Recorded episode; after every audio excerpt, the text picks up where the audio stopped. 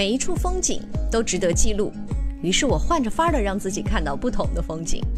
每一个人生都充满热度，当你走进和感知不同的人生，你就会被这种热度引领向前。每一段故事都值得倾听，于是我聆听、记录、吸收和甄别。每一位中国人在美国的生活都是一个丰富的剧本。百味人生，探美国，我是王静，因了解而宽容。欢迎关注喜马拉雅音频《王静在美国》，带着你的问题和我一起寻找故事。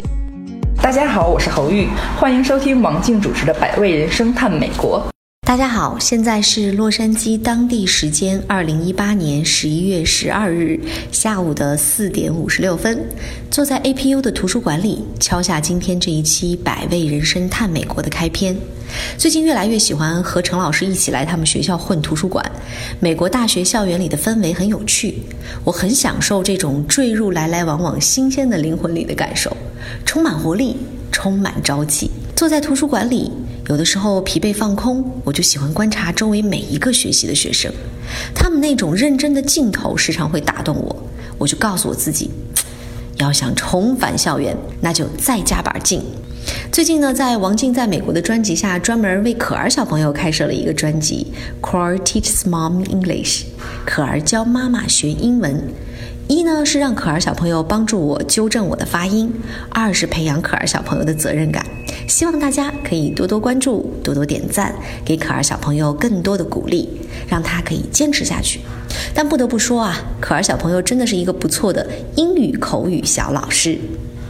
要来介绍一下我们今天的这位嘉宾了。侯玉是陈老师在 APU 的同学，热爱钢琴的他呢，从四岁开始就学习钢琴表演，并先后在中国、俄罗斯以及美国取得了本科、双硕士以及艺术家在读文凭。莫斯科柴可夫斯基音乐学院学习的经历，以及来到美国 APU 的学习，让他对于钢琴学习和艺术生的留学有了很多自己的感受和建议。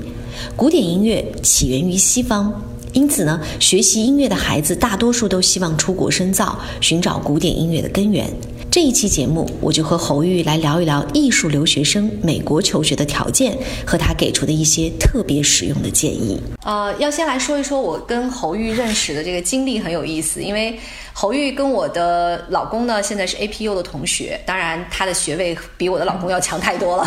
没 没没，但而且最主要是有一个很奇妙的缘分，就是侯玉的妹妹居然是程老师的学生，所以在 APU 一见呢，就说哎，怎么两个人朋友圈有同样的朋友，在异国他乡居然有同样的朋友，而且他们关系还非常的好。对，这是一个很奇妙的缘分哈。所以今天我特别想来跟侯玉聊一聊，因为侯玉不仅仅是在美国学音乐，还曾经在俄罗斯有过学音乐的经历。那现在越来越多的学音乐的孩子是最愿意走出去的，因为应该说，呃，古典音乐是西方是发源地，中国其实是舶来音乐。对。但是越来越多的中国的学音乐的孩子，现在有能力、有条件，甚至有机会来到西方，当然去欧洲或者去美国来选择这样的一个古典音乐的学习哈。所以今天我其实特别想要跟侯玉来聊一聊，在古典音乐学习过程当中你自己的一些感受哈。先来说一说你是从几岁开始学学钢琴的？我也是从。四岁，因为我爸爸他是就是他是一个机关干部，他是一个搞就是行政的，对，嗯，然后呢，但是他喜欢拉小提琴。啊，我家呢祖祖辈辈呢好像是传下来他一台小提琴，嗯，是这样的一个东西，他自己通过自学把小提琴还达到了一定的程度，哇，那很厉害，然后在一个小乐团里，然后还演出啊什么的，自己做到了二提的首席，这样子，哇，也受他的影响吧。但是我从小学钢琴的时候，我从来没有受家长任何的逼迫。就自己很喜欢，对，完全都是我在自己在练琴，自己在上课。嗯，从四岁开始，就只是爸妈把我送过去，都不用陪，嗯哼，完全靠我自己。哇，那就是说天生你就是对音乐有着特别敏感的感觉，而且最主要的是对音乐就是很喜欢。完，对，所以这个也是我们现在在中国的乐器哈，我们不仅仅是钢琴，乐器教育当中出现的一个偏差，很多孩子是不喜欢的。对对对，但是呢，家长就要强迫他达到一个级别，考进专业音乐学院。对，其实这个也是导致很多的孩子，你会发现他。最后上了这个专业，可是他也许这辈子都没有办法在这个专业取得一个很好的成就的一个很重要的原因。对，嗯，而且还有就是上了这个专业，进去的时候水平。比出来的时候还要强，上了四年以后白学了。有听过很多那种毕业的这种考试，嗯，弹的要么断，就是还没有高考因为它不是兴趣使然，它真的就是成为了一种一种压力，或者是一种为了学位而学位的这样而且国内现在有一个现象，就是我学习不好，文化课不好，我就去学音乐了。钢琴还好一点，就是必须要有点基本功，不像声乐，声乐就是这种突击对。一年，所以我觉得这种局面可以稍微的扭转一下。对，因为我们在国内，就是如果你说你是学音乐的。都觉得会很不好意思，你难道学习很差吗？你要去考音乐，所以很多的家长也有这种意识，觉得说如果孩子能考一本，坚决不要上音乐专业。对对对对，我当时就是这个例子。我当时其实学习还不错，我们有一个所谓的这种奥赛班，就是啊什么清华北大班，然后我们班基本上百分之百都是在重点线以上。嗯，其实当时我也是重点线以上，只是报错而已。这样子，我当时是非常喜欢音乐，其实我已经去上了几节这种类似于高考的乐理课，嗯嗯，考前辅导课，学的。非常快，非常好，老师都觉得很没问题，什么人大什么都没问题。结果我的文化课老师、班主任说：“你这个成绩就是上一模以后，嗯，你已经重点线这么高，前几名，必须学文化课，不要学钢琴，嗯，因为你学了之后，就老师也给你灌输这样的理念哈，就直接就是强迫性的不让不让学了，嗯，去学文化课，给我们学校争一个重点线，是这样子，嗯嗯。”我就觉得，哎呀，磨灭了我的内心。然后，于是我学了英文教育，英语教育，怪不得英语这么好，来了这边没有任何的障碍哈。所以，但是从那一天起，从我进入外语系的第一天起，我就坚定决心，我要走出去学音乐。嗯，是这样的啊。嗯，大学毕业之后又去了俄罗斯吗？是这样，英语教育学完之后呢，然后因为一直没有放弃嘛，就是每天都在练琴，然后一直也坚持上课。嗯，就是师大的老师也在上课，上呢，然后我说，那我不然考个研究生吧。嗯，结果就很神奇的考上了研究生，而且还是全省第一名的成绩。嗯，不要钱，又是公费。公费，嗯，对，然后是什么专业的研究生？钢琴。哦，钢琴专业。而且而且很神奇的是，那一年是最后一次招收非音乐专业的去上研究生的音乐类。我是特别幸运的赶上了，所以就是当时是上了钢琴的研究生，在国内上的吗？对，在国内的哪个学校呢？西北师大。西北师大研究生毕业了之后，等于去俄罗斯是去上博士吗？我是这样，就是西北师大研究生，他是第二年的时候，他有一个叫做访学，一般人都会去一下中央音乐学院呀，或者什么，或者就不出去了。嗯，但是。我就有一个梦想，就是我想要把它坚持的学下去，因为参加一些比赛也觉得还不错。对于是我就走出去了。很多的比赛，大型比赛当中都获过奖哈，所以这个完全就是因为爱，所以爱，所以在这个练习的过程当中，再加上又获奖，就很有成就感。对，然后就是老师也非常的鼓励你，对你也非常好。我觉得就是一种付出会有回报。嗯，就这样走出了国门。嗯，然后去了俄罗斯，发现。而且在俄罗斯的一个应该说顶级的音乐学院哈，对对对对对，音乐学院，它真的是很厉害了。棒！你进去之后，因为我也结识很多中国学生在那边，嗯，他们的感觉跟我是一模一样的，就是你在那边学习的过程中，你没有感觉到你任何的进步，你自己体会不到的，嗯，包括你的声音的变化，包括你所有的东西的变化，嗯哼，只有你回国的那一瞬间，你突然发现爆发了，对，突然发现老师还有所有的人都会觉得你好棒。嗯，我回去第一件事就当时才学了一年的我就回去就。去参加了个比赛，全省一个比赛，就是所有非常有名的那些，就是类似于就是大学教授都是家呀，弹的好棒。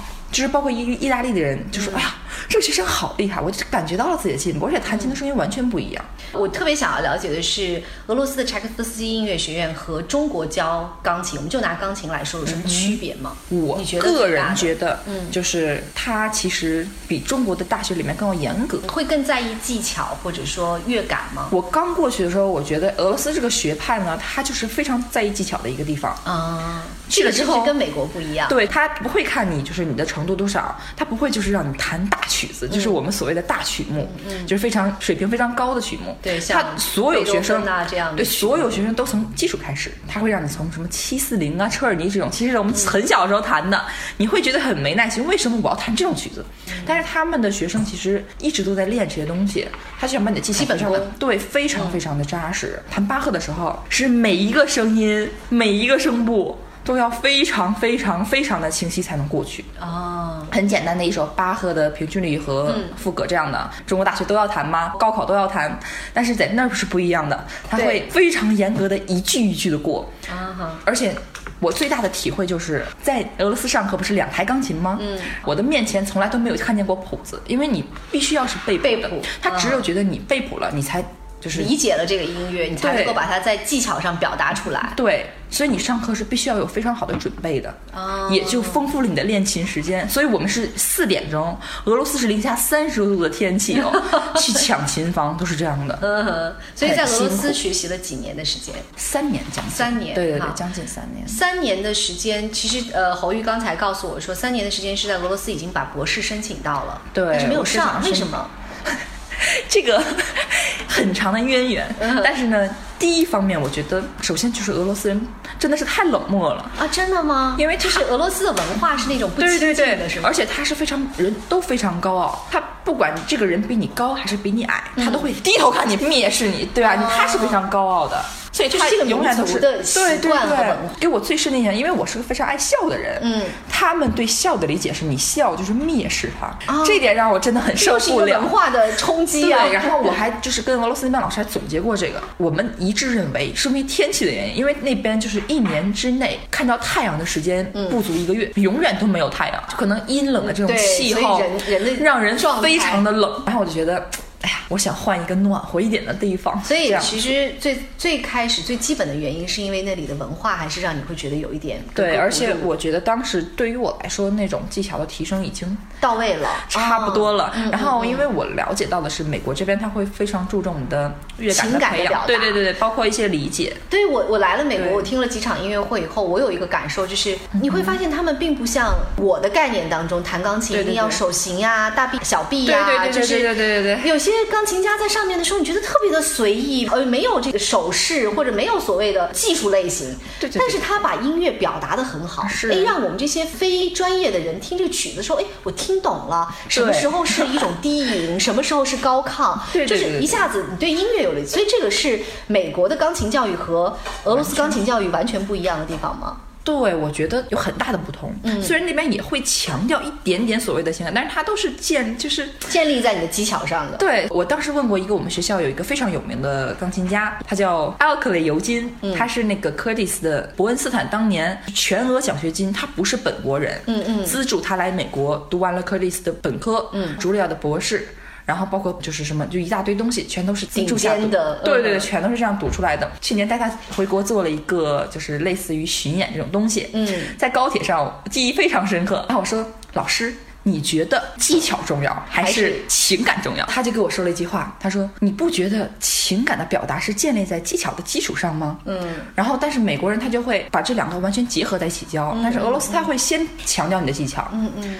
很少方面去强调你的这个情感的表达，他不太会说这个音乐表达了什么含义，也就最多是强弱、渐强渐弱要做好，一直在强调声音，而不是就是太多的情感的表达。对，美国老师不一样，就像是我的老师现在，他每节课都会弹完一遍，他就问你，你弹的这个就你的心情是什么？mood，你的心心情是什么？嗯你会想到什么？嗯就有很大的想象力，再去处理你任何的技巧什么，就是第一先重视了你的音乐音乐性，然后再去解决。你就是跑调问题，对他会给你跟俄罗斯一样，他有很很很多这种解决的办法，包括浮点音符的练习呀，或者任何东西的练习。嗯，但是他就会先强调，哎，这东西表达了什么？而且还有一点很重要的就是，美国老师非常的鼓励。对，美美国的老师通常都是说，哇，你好棒，不管你棒不棒，他都会说你好棒。对，每次你弹完之后，后面就是。哇，perfect, beautiful, amazing, fantastic，然后后面都没词儿了，你知道吗？Gorgeous，然后吧，最后实在没词儿了，啊。太棒了，就是棒的，就是每次都会给你 先说好。这个是美国教育当中的一个文化。我在采访的很多嘉宾的里面，包括他们的孩子，无论是 Kindergarten 还是 Elementary 还是 Junior，当你聊到他们的老师教育的时候，都是鼓励。老师没有批评过任何孩子。嗯，像我女儿他们学校里面也有一些非常调皮捣蛋的孩子。对对。那老师在跟这个家长面对面谈话的时候，都会先说他的好。对啊，这个孩子怎么怎么好，然后他多么多么的灵活，他多么多么富有创意 啊，但是他很好动。对对对对对对，他就会给你嗯，对，先讲一下你哎你多么多么对，所以我有一个朋友开玩笑说，当你跟美国人聊天的时候呢，前面的话都可以不用听，当他说 but 的时候，你一定要啊，给对对对。前面先不听忽略，但是他们对。他们的鼓励中，其实也会肯定你一些东西，是是。而且会默默的记住你优秀的部分。所以其实呃，从中国学钢琴到俄罗斯学钢琴，再到美国学钢琴，呃，我觉得侯宇你走过了非常重要的三个步骤哈。第一个步骤是我中国的老师非常的负责任啊，中国老师在教的首先给你打了很好的基础，对。然后让你在钢琴上面呢有了更多的兴趣，或者说更多的对对对。探究。而来到俄罗斯呢，我觉得是对你技巧的一次再次的提升，就是说在原有的基础上面把你又拔高了你的技巧。而来到美国之后，它就让你还原了音乐本身所提供给人类的，不仅仅是学钢琴的人，而是提供给所有人类和聆听者的一种一种享受，回归了它音乐的本质哈，从技巧回归本质。所以我觉得这三步正好对，真的是正好。我觉得这个真的是，不管是这个上天的安排，还是你人生的选择，我觉得这三步都非常的到位对对对对因为学习来到了美国，来到了美国之后呢，就一直是在 APU 上学嘛。对，嗯因为我是这样的，我当时申请的时候，我申请了很多学校。包括就是曼哈顿音乐学院啊什么这种，嗯当时我拿到了很多 offer，但是很神奇的就是，目前我的老师这个系主任，嗯。他亲自给我发了一个邮件，就是系主任是？就是我们现在我跟陈老师现在共同的老师，哦就是他 Doctor Jokely，Doc 我收到他的邮件，首先我看到是篇幅，我就很感动，嗯。整个三大篇儿，哦，将近一千字，他只是听了我的就是 recording，就是我的录录音和录像，对嗯我的录像，他就很耐心的给我写了了一些建议。写了很多很多的建议，包括我非常大的优势，包括他非常急切的想要教我，希望你能够来他的学校。他就嗯。放、放低自己的身份。他不会像自己很高大这样，然后他就很起就让我来过来，于是看了这个感动了，我说我就来这个，因为这个学校在中国不是很有名，嗯，是的。但是只有我来到这之后，但其实这个学校在全美排名是很好的。对，而且这个学校说实话，它是本身是不想参与排名的，因为它是、嗯对对，因为它是个基督教学校。对，然后但是有硬性的让他去排名，他也排的会非常前，因为全国美国有六千多所学校，它能排到前二百。对他已经是很厉害了，这种综合排名。包括我们学校现在有几个专业，现在是目前包括心理学专业，嗯社会心理学是全美所有报学校，包括哈佛、嗯耶鲁之内的第二，全美第二。嗯，还有我们的社会心理学，包括我们的护理专业，全在全美前十。对还有非常好的文科专业，嗯包括音乐，因为大家都知道这个宗教跟音乐一直有渊源，是是。所以我们宗教类大学当时我也觉得，一这个学校非常的安全，它是宗教类的，它真的非常的安全，嗯是在全美安老师非常 nice。对安全学校就是排名是在前十位的。嗯嗯这首先是我们父母会放心我们在这边是提供我们安全的措施，二就是这边老师真的非常非常的 nice。哎，这个我们要说 a s u s a Pacific University 所有的老师要求必须是基督徒，呃，他应该说是宗教办学哈。对对而且所以这个学校 对对学生是没有要求的，对学生的信仰没有要求，但对老师的信仰是有苛刻要求的。其实对本国的学生是有要求的，哦对本国也有。对我们所有的学生都是基督徒，嗯，然后而且是这样的，就是我们学校百分之九十九的本地的学生基本上全都是白人，不光是白人，他们的父母都是属于必须是政府官员哦。或者是一种高层次的人，必须受教育的，对对对而且他们入学的条件是他们必须要有教会开出的一些服饰的证明，哦，对，但是对于国际学生他会有一点松。对对对，所以这个也是让我觉得美国教育当中特别嗯让我感动的一点，就是很惜才。当他看到你是一个人才的时候，这里的老师真的是不惜一切的要。第一是老师真的是会把所有他能够教授给你的东西全部都教授给你，对对对对吗？那来到美国之后呢，在 APU 学习钢琴的这个过程当中哈，我其实特别想要替很多在中国的孩子、学音乐的、学钢琴的孩子问一下，来到美国学钢琴，你需要在国内准备什么样的东西？然后来到这儿以后呢，因为教学环境、教学风格，包括老师的理念完全不一样了，那这些孩子怎么样能够快速的在美国开始接受这种正统的音乐教育？就是首先可以强调的一点，就是对大家也是个建议，因为我们国人就是包括我自己在内，我们都会很注重这个学校的名字。啊，明白，就是说我们学校大不大牌，或者说排名好不好？对对这你是一个固有的思维。嗯哼但是在美国这边，其实这个东西并不是一个硬性的条件，因为这个我也问了我们学校的老师，就是问这个尤金教授，我说你觉得老师重要还是学校重要？嗯哼，他给我了一句话说，茱莉亚音乐学院也有不是教的特别好的老老师，嗯嗯，老师是非常重要的，因为他们这边的老师是非常随意的，嗯，像我们的尤金教授，他现他现在的资历，他完全可以留在茱莉亚音乐学院教学，嗯嗯，但是他是一个非常喜欢加州的人，嗯嗯。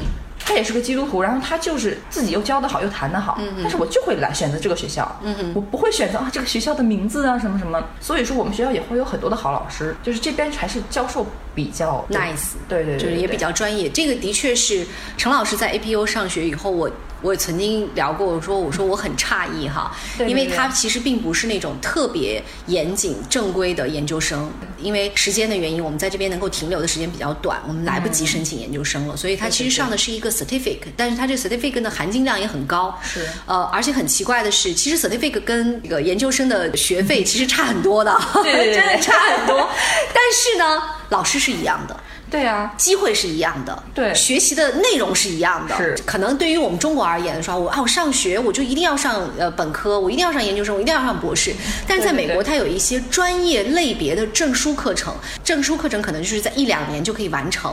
但是呢，它的要求并不低。在在我们中国人的概念里面是，当我选择了一个所谓证书课程，那就是混呗。然后直到混到证书拿到了，我就可以拿它去贴金去挣钱，对吗？对。美国这边的证书不是混的，因为从我们家成老师进入 APU 开始上学，我发现他真的比以前忙太多了，各种的表演，然后各种的学习，各种的排练，各种的机会。最主要的是他们的老师是一致，比如说像你们的这个 Doctor Joe 哈，他既带本科生，又带研究生，也带博士生，然后也带证书课程。是最主要的是他并没有因为说哦你是证书课程，我给你教的少一点，你是研究生，我给你多教一点。对，他完全是看能力的。就如果说哦你是证书类课程，可是你能。力很好，我愿意多教你一点，我也愿意，甚至哎，我给研究生上课，如果你愿意，你也可以来听，对，free 免费。我们这个课就是我们这学期有一个课嘛，来吧，你是我们学生，你们就来听吧，而且我们都参与其中，就是相当于因为修一个学分要很贵哦，然后相当于免费上了一节课，对，就很 nice。就所以对于很多一些学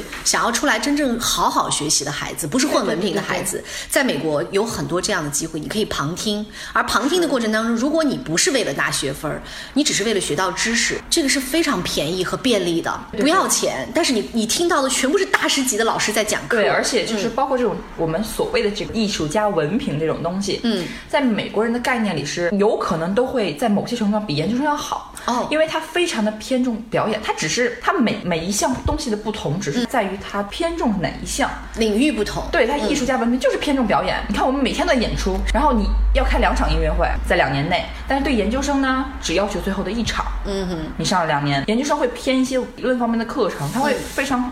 丰富的充实你的知识是这样的，所以这也是为什么侯玉在这个学校上完了研究生，对对对对对，然后又再次选择反身来转学一个这个 certificate。而且说实话，其实这个 certificate 这个艺术家文凭必须是研究生之后这个程度才能上的，在美国人眼中是这样的，就是相当于最高阶段了，非常好的时候你才能，因为你全是在表演。这个可能我们又要聊一聊在美国上学的一个自由度了，就是可能也许在学校的硬性规定里面，你并没有达到规。规定，嗯，可是呢，你有一样东西打动我了，就比如说他当时可能是寄了他的录像带，然后就是呃这个整个的弹琴的录像，他的表现。当招生的老师看到这个，哎，觉得你能力达到了，我愿意接收你，我愿意为你开一个绿灯。对对对。所以这个也是我之前的有一个朋友，就我上一期的采访嘉宾东田说，静姐在美国上学，永远不要告诉自己不可能，都要去尝试一下。所有事情都是。他说：“就算也许这个已经有了硬性的规定，说啊，你你没有达到我们的标准，没关系，当面跟老师谈。”有没有别的渠道？你可不可以为我开辟一条渠道？如果你可以，我怎么样去尝试？我尝试了以后，我怎么样达到？如果我达到了，我可不可以进入？一定不要放弃。他说，在美国上学一定要多问、多了解、多多的去跟老师进行沟通。嗯，你没事儿跟他沟通的过程当中，你会获得很多的信息，而这些信息在未来全部都可以帮助到你。在这边，教授是非常重要的一个角色，所有一切都是他说了算，包括我们的奖学金，包括所有东西。其实教授比比所谓的就是更大的官儿这种学院。院长，院长，嗯，就是他的他自己的能掌控能力更强。他说要你就要你，所以这个就真的跟国内不一样，对对对，很不同，嗯哼，就是国内灵活性很大，对，教授就是教学，但这边呢，他会有更多的权利去释放。哦，我觉得这个其实对于很多国内想要来出来上学的孩子还是要注意。而且我还想强调的就是，其实因为我去过很多国家上学，当时给我的体验就是我在找留学中介的时候，第一反应就是美国这个地方是不是上学非常贵？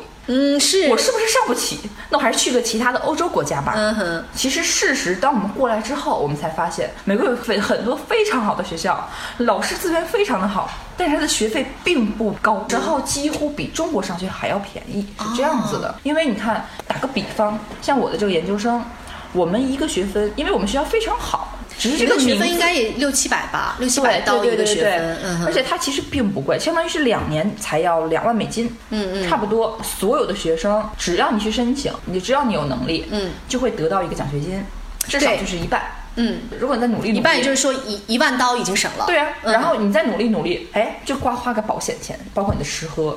其实我觉得不比欧洲贵贵太多，但是前提是你要了解这里面的一些规则，对，你要知道你怎么样去申请，对，然后你要知道你凭什么去申请哈。是，在美国很有意思的是，有的时候他奖学金给的是无厘头的，就是你申请了说啊，那老师说那我们刚好有这笔闲钱给你吧，对，就是的，就是看你的时间点有没有找准，如果你是满了，嗯，哎，那就少点，是这样的。就前两天跟东田聊的。时候也聊到奖学金这一块，说大学在美国的大学这个奖学金是特别有意思的，说那比如说今年呢学校有呃 三万美金的奖学金，对，好，那他不是说排排坐都有，那是谁申请的早呢？就给谁了？就给谁了。对。然后呢，比如说这个学生家里的条件非常好，他不需要奖学金，学校说哦，那你申请了，你说你需要好，我给你吧。对。所以他完全不是说根据你的家庭条件，根据他是完全根据你申请的诉求，你的申请的这个诉求达到，哎，你打动我了，我觉得嗯可以，我可以给到你。所以这个是对于很多来美国上学的这些学生们要特别了解，可以先去跟学长学姐呀去了解了解怎么申请，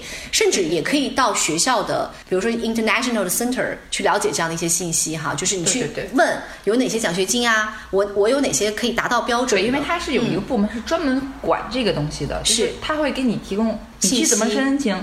其实最重要就找老师。嗯，以我个人的体验就是，你先找好一个教授去跟他谈，我为什么需要，而且需要提前谈，就是非常提前。嗯嗯，然后你就跟他说，我想做一个 audition。一般是在就是学期开始前的多久提前？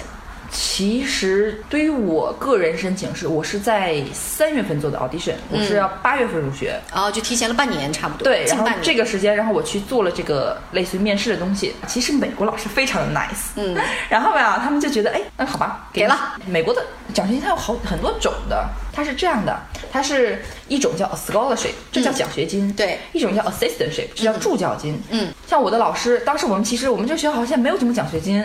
因为学校是没有太多钱的，嗯，但是他会努力去帮我申请这个 assistantship，叫助教，对，就相当于其实 我还感觉很幸福，就是我还相当于谋了个职位。其实你要做的工作就是给一些其他专业的学生去弹弹伴奏，哦，就每周要求你弹五个小时，其实对自己也是一种学习，是啊是啊，你还能挣到钱，然后还能就是什么免免学费，对对对，我觉得特别特别的好，嗯，所以而且你有这个 assistantship 这种经历，这个是签合同的哦，你相当于是你有这个资历，就是你将来是在找工作的过程中，你是干过这个的，对对对对，是相当于你已经有了经验，对对对对，这个特别好，我觉得哎呀，美国老师这点是真的是不错，他会想方设法的帮你去争取这些东西，但前提是你的确是一个认真的，而且你然后努力的学生，对，而且你必须还是要有一定的水平，对对。对对，在这边呢，我要特别说，现在有很多的一些年轻的孩子来美国上学啊，说我们老师这不好那不好，美国人甚至有人说这是歧视，其实是因为你前提没有做好，对对对，呃，美国这边的老师是完全看能力，他不看你的家庭背景，他不看都不看。你是谁，你爹是谁哈，对，他完全看的是你这个孩子的能力，甚至有的时候态度比能力更重要，态度很重要，是我觉得我打动我老师的第一点就是我第一次上课之前我准备的非常的充分，嗯，记得很清晰，这几年前他第一句话就是 well prepared，就是你准备的非常，他非常感动。其实还很简单，就是我只是被迫给他弹了一遍，但他就会觉得你态度好认真。对你不是那种敷衍了事的，所以你给他第一印象也非常的重要。你像陈老师前一段时间弹一个呃重奏，然后他背谱，老师说啊，你怎么背谱了？没有强烈要求要背谱啊？对，我们都感动了，我们所有人都感动了。对，真的是，但是。对于他们而言，这是基本，就是对于中国的学生而言，说背谱是我的基本。对对对。当然，现在的学钢琴的孩子越来越不认为这是基本了，但是对于他们老一代的弹钢琴的人，就觉得说背谱是我最基本的功。其实弹得好的时候，已经就是背下来的时候了。我觉得是，对你能够上台的水平，其实就是你其实已经背下来了。是，只是谱子放到那儿，感觉嗯，因为我是陈老师翻谱，我很了解。哎，没看呀，怎么就对对对，我 我自己翻的还很认真，但是陈老师其实一直在背。我就是一个装。对，我觉得这点反正也挺值得我们学习的，就是态度非常的重要。侯玉在这边结婚了，对对对对对，然后很神奇，因为是跟老公是在这边认识的，还是？对对对这边，而且我们俩认识了有一个月以后结的婚。哦，闪婚呐，对对对对对，但是我们俩现在过了两年，非常的幸福了，然后是一个很奇妙的过程哈。对呀，闪完之后发现。嗯，很合适哦，然后就过得非常的幸福，非常的幸福。对，双方就是非常的互相支持对方。因为我现在属于学生，我没有能力去挣钱，然后他就会支付我的所有的费用。在西方人的观念当中是不一样，你你上学你要自己去，对对对，你哪怕 part time 或者是你去申请奖学金，没有人，就是丈夫不会给予妻子特别多的财力上的支持，因为他们就算是在一起结婚了，可能在财务上都是自由的，对。对，只不过家庭的供给可能两个人一起付出，但是你的先生。却改变了这一点，他来的比较早，对吧？对，而且他就是他比较支持我的学业，嗯，知道他也非常支持我，就是跟其他老师上课呀，包括参加音乐节，包括支持很多我的事业，什么都很支持，嗯，所以我觉得。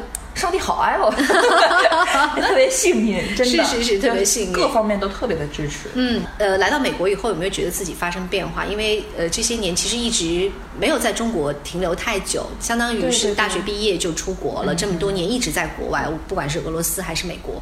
那你觉得来到美国以后，你自己最大的变化是什么？我就觉得我的性格变得更好了。嗯，就是在这种这种环境，因为不像在俄罗斯一样冷冰冰了。经历过俄罗斯的人，就是你要跟一个陌生人打招呼，那是不可能的。啊，但在这边你。有没有感觉到邻居就是不认识的人，对，都会觉得嗨，就会对，就是就会跟你打招呼，就而且对，而且就是在乐于帮助人的这个事情上，就是当时我有回我的车停到路边了，一个华人他把他的车停到路边，问我怎么了，然后因为我的车是没油了，然后呢他去用他的保险去叫拖车，嗯嗯，帮我拖去帮我加油，没有赔任何的钱，嗯，我觉得就很感动，我就觉得是一个华人在美国去帮助我。这点可能是他在美国身上会有一种融合，就就是那种乐于助人感觉，就是潜移默化的影响了我。而且是，然后我也是这种人。其实美国是一个非常包容的国家，这一点不得不说哈。虽然纵然现在川普上台政策发生了很多的一些移民收紧啊等等，但美国还是一个包容的国家，因为它毕竟是一个移民。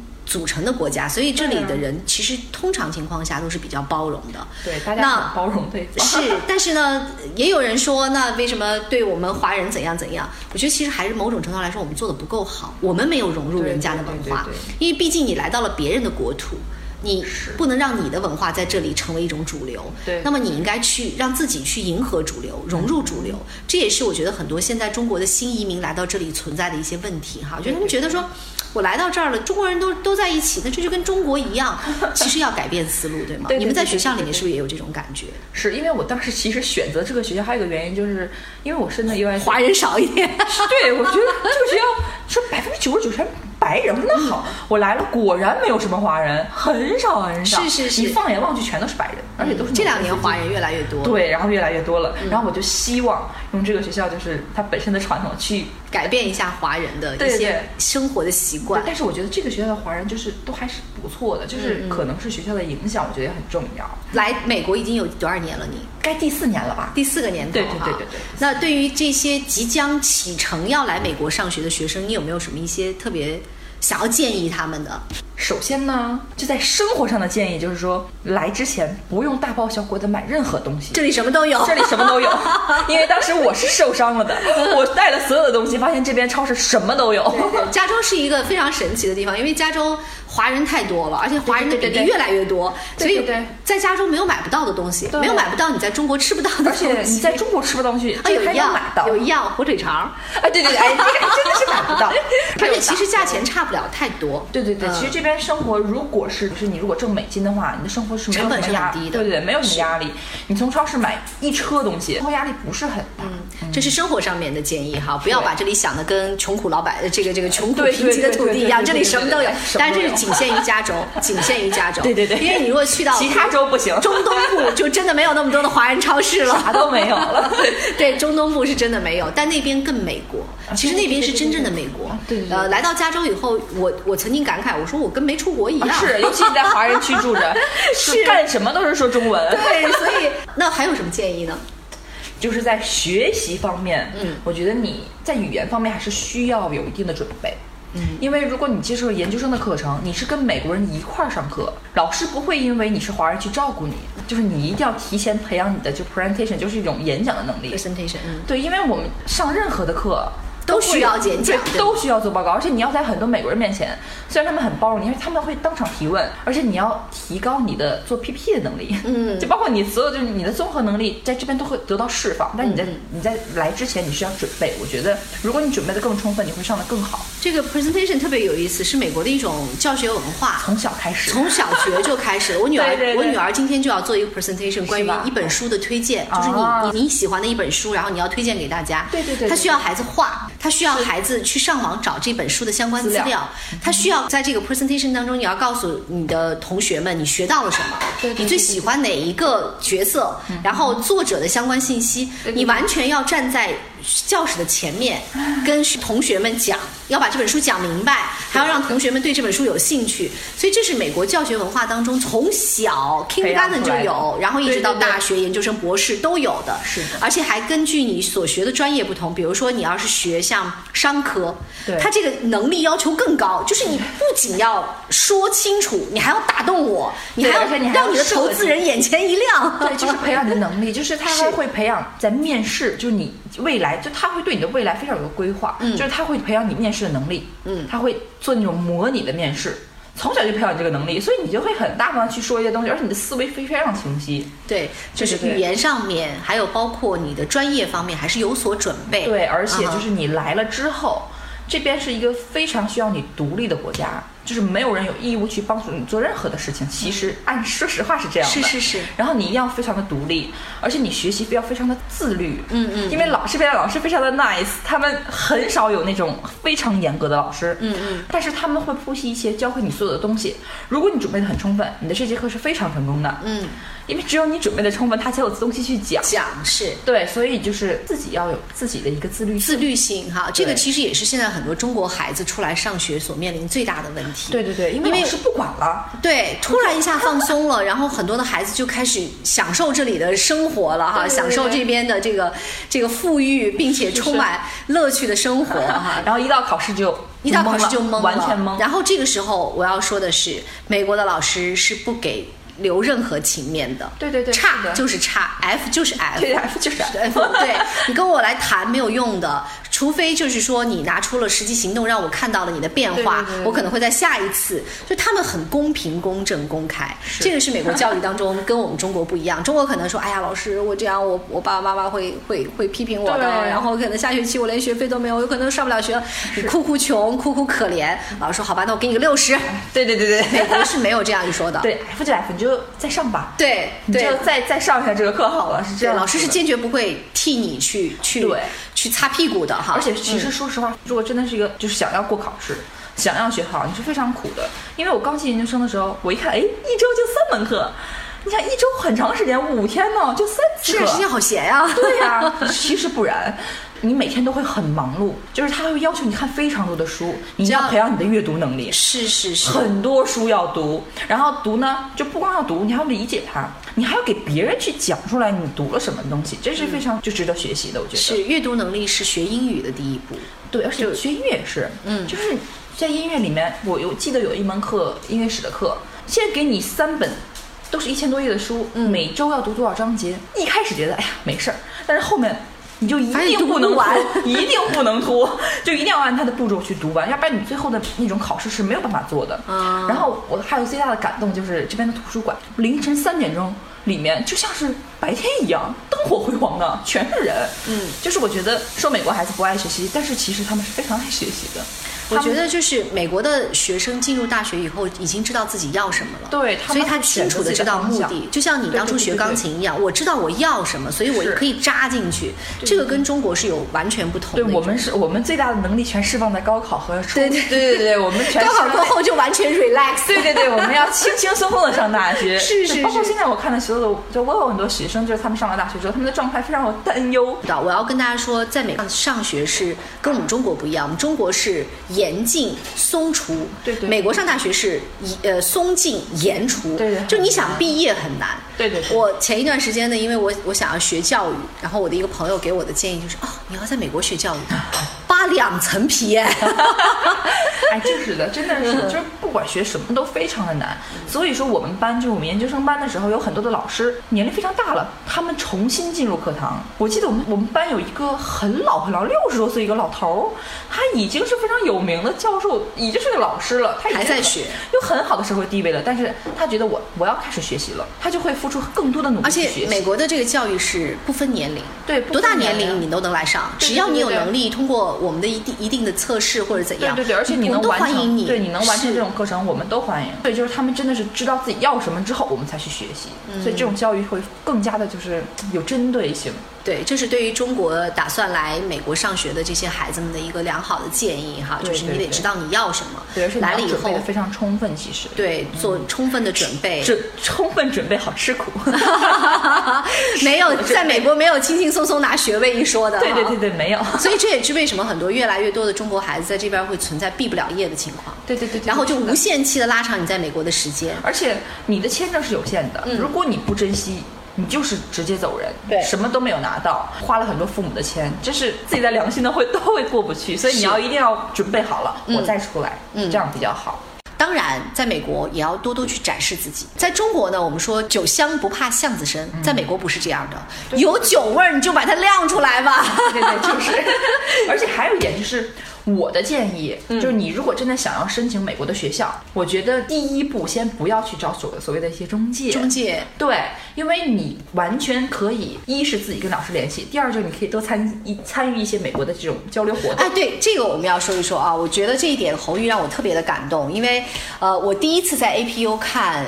大师课就是侯运来作作为承办，虽然侯运现在本身也是一个学生，但是他的确花了很多的时间去做这种中美音乐的一些交流的工作，对吗？对。当初为什么会有这个想法？因为是这样的，就是之前我有很多学生在北京，他们参加的所谓的一些游学。只有游没有学，他们就一群人上了一节课，其他的五天一就是玩儿，其他时间全在玩儿，就完全不是游学，你还不是报个旅行团，他就是游了。对，然后而且也没有任何的跟美国的融合，所以我想我们想做的是，就是我跟这边的一个另外一个我们很好的音乐教育的专业毕业的同学，我们两个就一起。一起想到一块儿去了，就想要办一些真正的游学，就让你真正体验到。就你来了美国的，不是让你去迪士尼 land 玩的，对你就是要好好的上课的。对，所以我们想要做的就是让你充分的体验美国真正的课堂。我们会把你穿插到里面上学，而且我们前四天、前五天就是学，你就在学校里面完全融合。上了有四天，第一天他们谈的和上课谈的和最后一天我们有个音乐会完全不一样，完全不一样。他们真的学到很多，所以我们也很感动。因为当时我们是作为作为承办，我们去帮他做这个事情。但是从这些学生我们看到了，他们真的进步了。而且有的学生来了之后体验了美国的课堂，他们就决定，因为有一部分是大学生，嗯哼，我们要来美国留学。而且说实话，你参加了这种游学活动，你学到了，而且你赚到的是。你跟教授上课了，你有融合了，你没完全没有必要去找国内 中介，因为中介费现在非常的贵。我现在跟很多的朋友都说不要找，而且你因为中介挣的就是一个不透明、信息不透明的钱，而且中介给你。他会有时候有一定程度上会毁了你。中介是什么呢？哪个学校好办，我给你办哪个，并不是哪个学校适合你，我给你办。对，而且他们对音乐方面不是特别的了解。嗯，因为他们所，因为我第一次也找过，我也找过中介，我也走过弯路。没事，弹钢琴的嘛，弹两首流行歌曲就能申请。我觉得那不可能哦。所以我觉得他们不懂，对他们不懂，所以有种差异。嗯，然后我要替中国的这呃听友哈问一个问题：你们办这个的话，每个人的费用是多少钱？因为我们目前呢是我们是学生身份，嗯，所以我们的公司是非盈利机构，叫 non-profit，嗯哼，我们不能收入任何一分钱，嗯嗯，所以现在属于一种公益活动，啊就是我们所有的就是你家长自己去承担你孩子的机票，对，然后住宿、饮食，不，因为我们想要给学生提供更好的便利，嗯，因为如果你自己过来住宿，美国的宾馆是非常贵的，哎，安全一点的钱两百美金很很低的。对对对对对，就一千多人民币一晚，在加州的这个区域。对，然后之后我们会帮你去安排好一切，住，包括吃，因为是你不知道什么样的会好，我们包括包你吃，嗯，包你住，包你学习，包你上课，包你任何的游玩，包你所有的车，而且我们选的车也是非常好的，就是都是大巴士，就是你来了就要最好的体验，嗯，就是都会在帮你计划好，就是相当于你们这个公司是不能挣钱的，对，但是你所有交的这些钱我都用在你的身上。对，不是他交的所有的钱，我们都会给老师。哦，对，我们全都是付给老师的，嗯是这样的费用。然后包括那他们吃住的这些钱呢？全都是他们付完之后，我们去给这边啊支付一下，啊是这样的，是这样的所以我们的费用非常。那你呃，我想问一下，就你们你们算是比较低的嘛？那国内现在的价钱已经是有的时候非常离奇的高那我想问一下，你们的价钱大概是在多少钱？因为我们在十二月份，明年二月份会有一场，会有一场嗯对这一场的话，你看十天，我们包括了十天的住宿、吃饭，包括所有的课程，机票钱不包，除了机票不标，啊所有的全包嗯然后签证也是他们自己付，嗯嗯然后包括所有的课，我们会有大师课，嗯会有就是学校的旁听课，对还会有很多很多这边上大师。课很贵的哦。对，然后包括所有的就是很多很多的东西都包括，包括你的所有的车费，嗯，所有的就是我们会后天我们会让你玩，不是让你就一直来学。为什么包括十天呢？就是因为前面我们在学习，后面我会让你放松。对，也也有玩儿，就是因为你来一趟不容易。对对对，嗯我们都知道不容易，我们会免费给你发邀请函，学校的官方邀请函，这样会提升你的这种签证的过几率。然后包括就是你后面几天玩，你基本上有很多景点，嗯嗯，全部在一起，一共有七八个景点，然后所有的东西都包括在里面，博物馆、游玩什么的，海边什么的，一共我们的官方的费用是两千九百八美金，就算三千刀吧，呃，对就算三千就是不到两万，块，其实。哇，这因为太因为便因为。住宿的话，我们住宿都是非常好的，我们可以嗯承包一个非常好的一个豪华的别墅。你知道现在中国的孩子游学三万五起步吧？对，而且你问题是你学不到东西。对我们这个孩子来这儿，让你体验一下美国真正的教育。我你你喜欢的话，你可以将来为你自己铺路。如果你真的喜欢这种教育，我们就会想。你真的是在做公益慈，善。我们先做公益慈善，这样就让中国人更好的了解这边到底是怎么样的状况，因为大家都是在想象中，美国上学好贵吧？怎么怎么怎么，就是这种，我们只是让你提供一种便利，让你去做这个事情。所以侯玉，其实你们真的是希望能够做一个音乐的桥梁，帮助中国学音乐的孩子和这边真正的学习，学到东西去融合，嗯哼，包括因为你自己在中国肯定是只有一个老师，你没有多方面的这种信息。对，然后如果你过来的话，你会接触更多，一节大师课会帮你解决至少一个问题，对，是是对而且对，就是这些孩子给我们的反馈也是，他们回去家长都会写很很感动哦，嗯写感谢信，就是说真的学到了，而且孩子积极性会很高，他回去真的爱上这个东西了。就是他为什么就是来到这边上完大师课之后，他回去会爱上这个？我们提主要还提供了你的音乐会的表演，嗯，你跟美国孩子一起上台。这是一种能力的提高，嗯，就会愿意，哎，我还可以表演啊，我学这个东西是有用的哦，是是，我会收获这么多的掌声，收获这么多的这么多的目光，然后我就要加倍，十天变化很大对，完全他那五天就变了，所以我们就觉得越小其实他们的接受能力越强。对他们就原来从不爱练琴到回去很自觉的在练琴，还说我还要再参加这种活动。真棒。我觉得对孩子也是，就是他们的完全不光是学琴方面，包括他们的体验的这种独立性，包括他们体验了国外的文化，包括他们的性格，所有都在改变。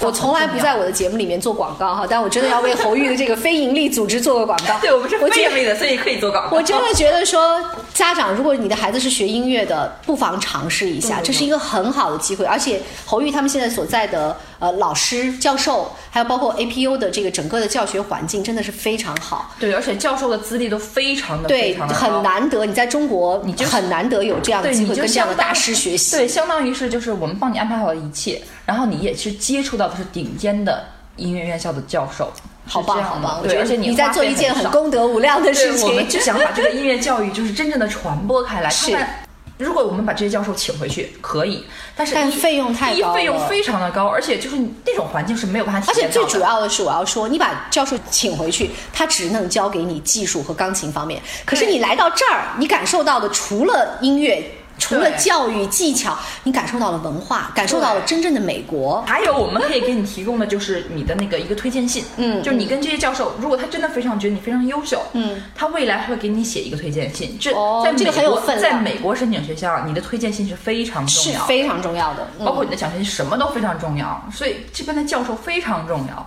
真棒真棒！我要为你的这个这个举措哈，这个对我们点赞，，我们一定要为这种坚持下去，坚持下去，因为为更多的中国孩子打开一扇窗。对，因为这些孩子会真正爱上音乐，你家长也会非常的省力哦。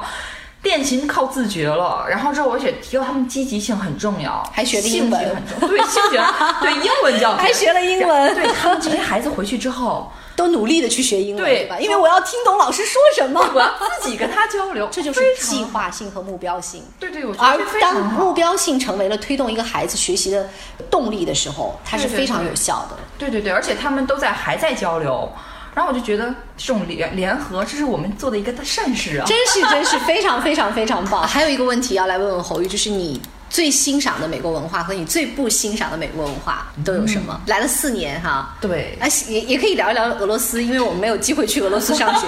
如果如果让你说，因为我刚刚说俄罗斯的文化跟你跟你的这个性格哈，包括跟个你的喜好是不相容的，那你觉得俄罗斯你最欣赏的文化是什么？认真，这是真的认真，就俄罗斯人。战斗的民族。对对，真的是战斗的民族，真的是好认真，他们的要求非常非常严苛。但是俄罗斯确实还有也有也有一些对有一些让你值得敬佩的东西。嗯，他们本身对自己的要求也非常非常严格对。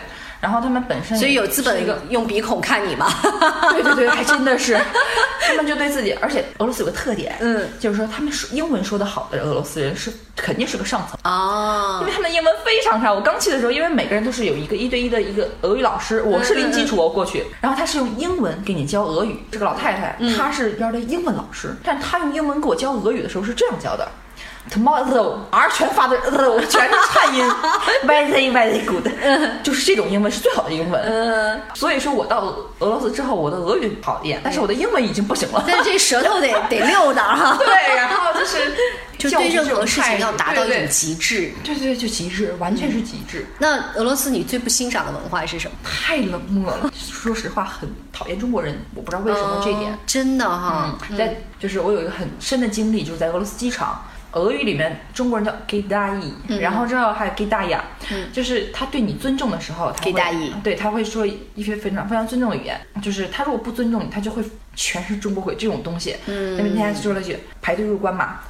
不需要给大家也，反正就是很鄙蔑视。其实我没有听，就是我一个非常好的俄罗斯老师，嗯，是个华人，嗯他这边，然后他跟我说的，他非常就是很生气就。连一个保安，机场的保安都会很蔑视我们中国人。而且俄罗斯这如果这样的情况发生在美国的话，你就可以告他了。啊对啊，而且你一告一个赢，因为这属于种族，对对对对对所以其实从这个地方也能见得，其实美国是一一个很包容的国对，他家。很包容。川普现在川普在台上，嗯，我们去圣地亚哥旅游。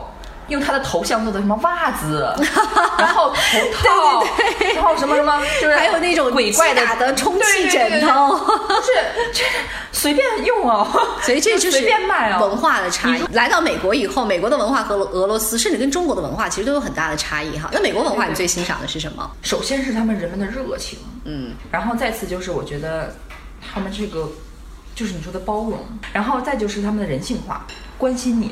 我今天生病了，我说我肚子疼，他会非常在意你。嗯，第二天会追问你好一点了吗？对对对你一定要照顾好自己，不是那种严厉的呵斥你啊，为什么不来呢？这种，我觉得这种态度，我觉得很感动我。嗯，对，包括就是在这拿一个动物做比较。因为我养了一只小狗，嗯，在中国的训练狗就是非常严苛，对吧？就是那种坐下就是马上要坐下。而且就是棍棒教育。嗯，但在这边呢，我去带它上了培训的课，不管这个狗再不听话，它都是一种引导式的，嗯鼓励式的。你看它用在宠物上用的是这种态度，它对人也就是教育也是这样对，它就是鼓励式比较多。我比较欣赏这种教育。美国不欣赏的文化是什么？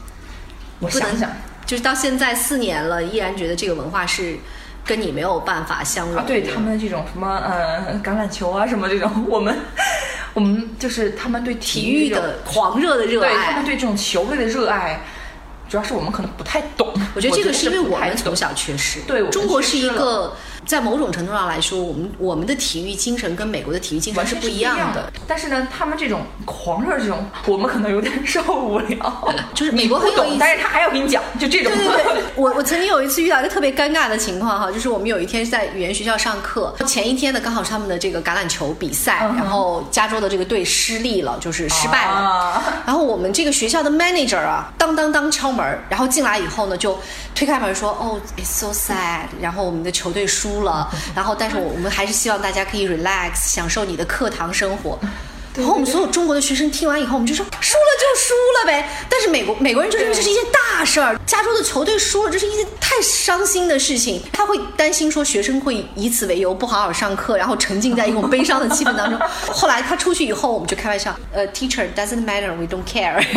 然后我们那个老师也说，Yeah, I know you don't care。对，我们不太理解。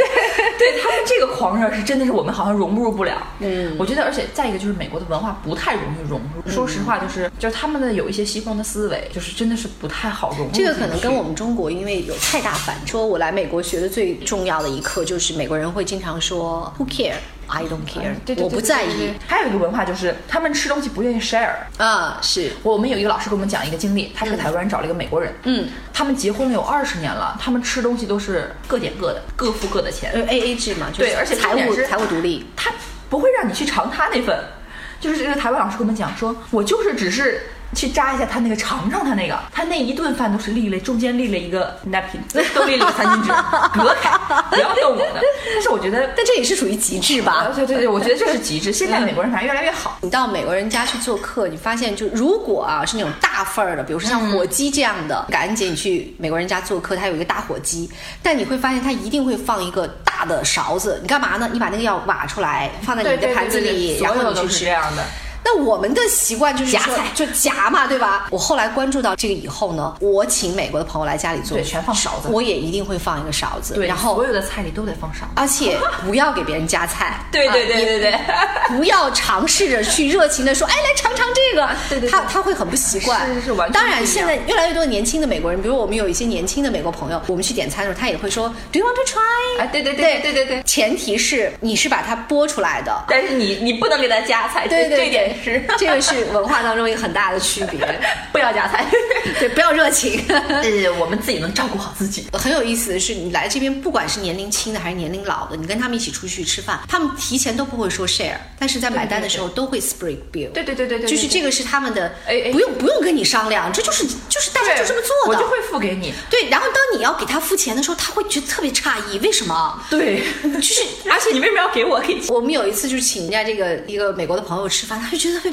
特别不能理解，说为什么？但是后来说没关系，我就是今天答谢你帮助我什么，他会非常非常感恩，对对，但是他不会再回请你，对对对，没有的。而且他们非常注重人的时间，就是我现在有个学生在国内，嗯，他跟我的老师上这种互联网的课程，因为我觉得可能会有一些万一不太会的东西，我会在那陪着这一个小时，我给他的课费他会想要分我一些，他说你在这陪了，我觉得你像我一个助教一样，他们会算得很清楚，对他就会很重视你。你的时间，他们对时间这个概念，他会，所以为什么美国有很多很多的 part time，他们所有的工资在正常的大公司里面工作，他也不是按中国的那种说，我一个月配你多少钱，他都是一个小时我给你多少钱，按小时算，所以他们是完全在这个时间上面是对对时间非常好，对，非常的精准，也很好。来到美国上学呢，有很多很多的一些经验哈，就因侯玉给我们讲了很多关于，尤其是音乐领域的留学生，如果想要上学，你需要注意的。好，谢谢谢谢侯玉。Outside it's cold.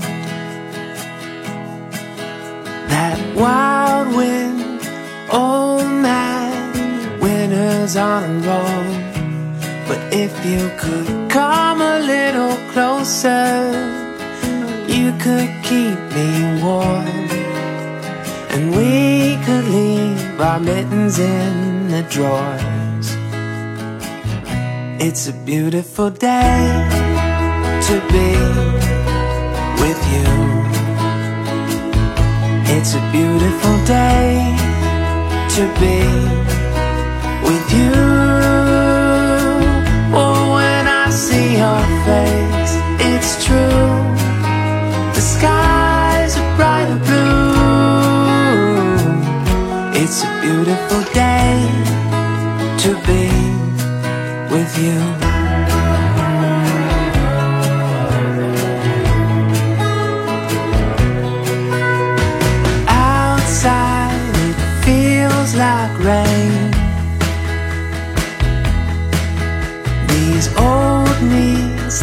tell me thunder's on the way But if you could come a little closer That's all I would need April showers become distant memories.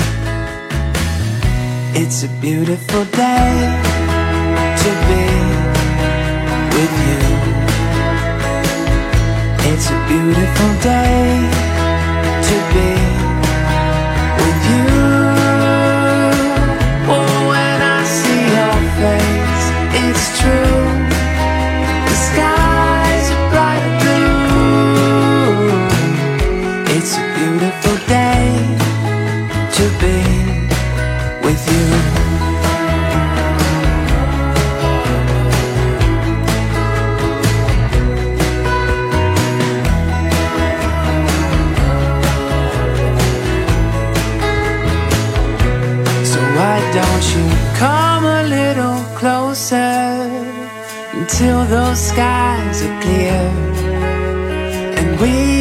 watch our troubles disappear.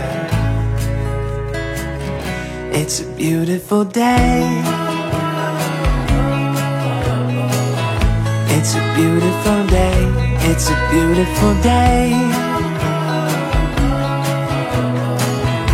It's a beautiful day. It's a beautiful day. It's a beautiful day. It's a beautiful day.